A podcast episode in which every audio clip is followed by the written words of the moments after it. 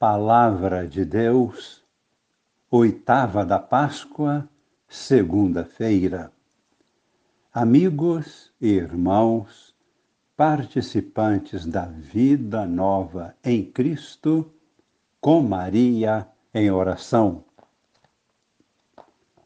Oitava da Páscoa, oito dias para celebrarmos a vida nova em Cristo, vida de ressuscitados com Cristo, transformados por seu espírito de vida e de paz, plenitude, shalom, significa plenitude, paz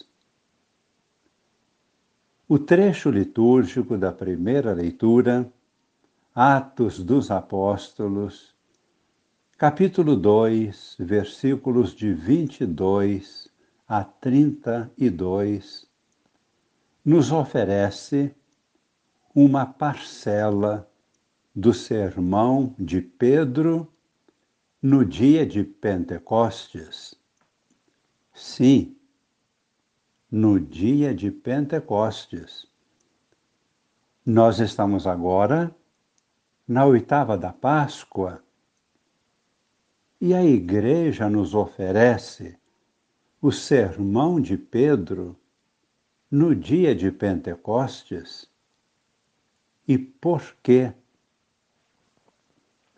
Exatamente porque o Espírito Santo derramado no coração dos apóstolos, reunidos com Maria em oração no cenáculo no dia de Pentecostes, os tornou testemunhas da Páscoa de Jesus, testemunhas da ressurreição somente com a efusão do Espírito Santo, os apóstolos e todos os discípulos foram capazes de compreender o que havia acontecido na Páscoa. Somente então eles tomaram consciência de sua própria transformação perceberam e tomaram consciência de que já não eram os mesmos, estavam transformados para sempre. Estavam vivendo uma vida nova em Cristo, de modo semelhante à vida de Maria, a mãe de Jesus, tomaram consciência de que aquele fogo abrasador e aquele sopro de vida que experimentaram no cenáculo, juntamente com Maria, era o Espírito de Jesus ressuscitado, compreenderam e experimentaram uma força interior e uma coragem que nunca haviam experimentado antes.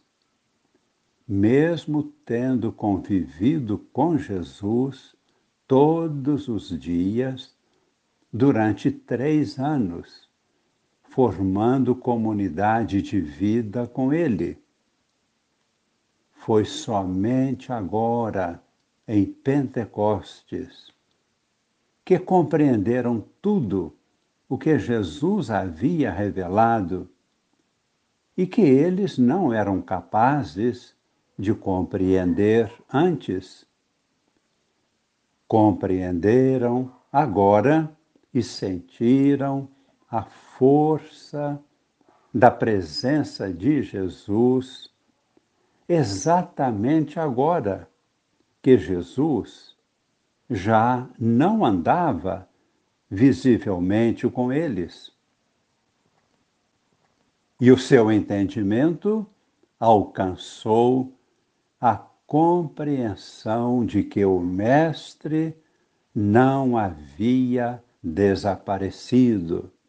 Pelo contrário, mais do que outrora, Jesus estava ali com eles, abrindo-lhes o entendimento e transmitindo-lhes a coragem de oferecer a Deus suas próprias vidas pela edificação do reino. É impressionante perceber que o apóstolo Pedro, agora iluminado pelo Espírito Santo, de repente compreendeu o que Davi, rei de Israel, havia falado, profetizando a respeito de Jesus. E vejamos bem, Davi viveu aproximadamente mil anos antes de Cristo. Agora Pedro compreendeu. Então Pedro, em sua pregação, afirma: Irmãos, seja-me permitido dizer com franqueza que o patriarca Davi morreu e foi sepultado. E seu sepulcro está entre nós até hoje. Mas, sendo profeta, Davi sabia que Deus lhe havia jurado solenemente que um dos seus descendentes ocuparia o trono.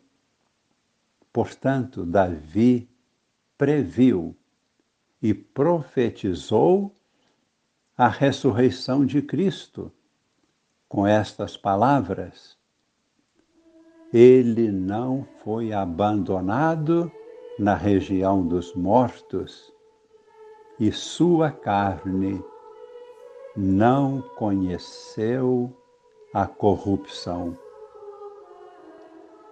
De fato, Deus ressuscitou este mesmo Jesus, e disto todos nós somos testemunhas. Até aqui as palavras de Pedro em sua pregação. Rezemos. Também nós anunciamos hoje que a morte e a ressurreição de Jesus é o acontecimento máximo da história da humanidade. Jesus inaugurou a plenitude dos tempos e deu início à nova humanidade. Senhor, humildemente abrimos nossos corações. Cremos na tua ressurreição cremos que derramaste o Espírito Santo sobre toda a Igreja. Pedimos, neste momento, que teu Espírito de ressuscitado tome posse de nossos corações, ensinando-nos tudo quanto deixaste revelado no Evangelho e em todas as Escrituras. Que este Espírito Santo nos faça viver, experimentar a vida nova de ressuscitados.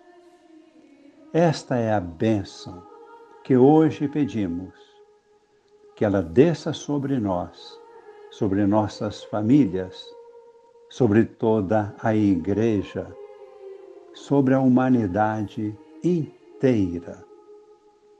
A bênção de Deus Todo-Poderoso, Pai e Filho e Espírito Santo. Amém.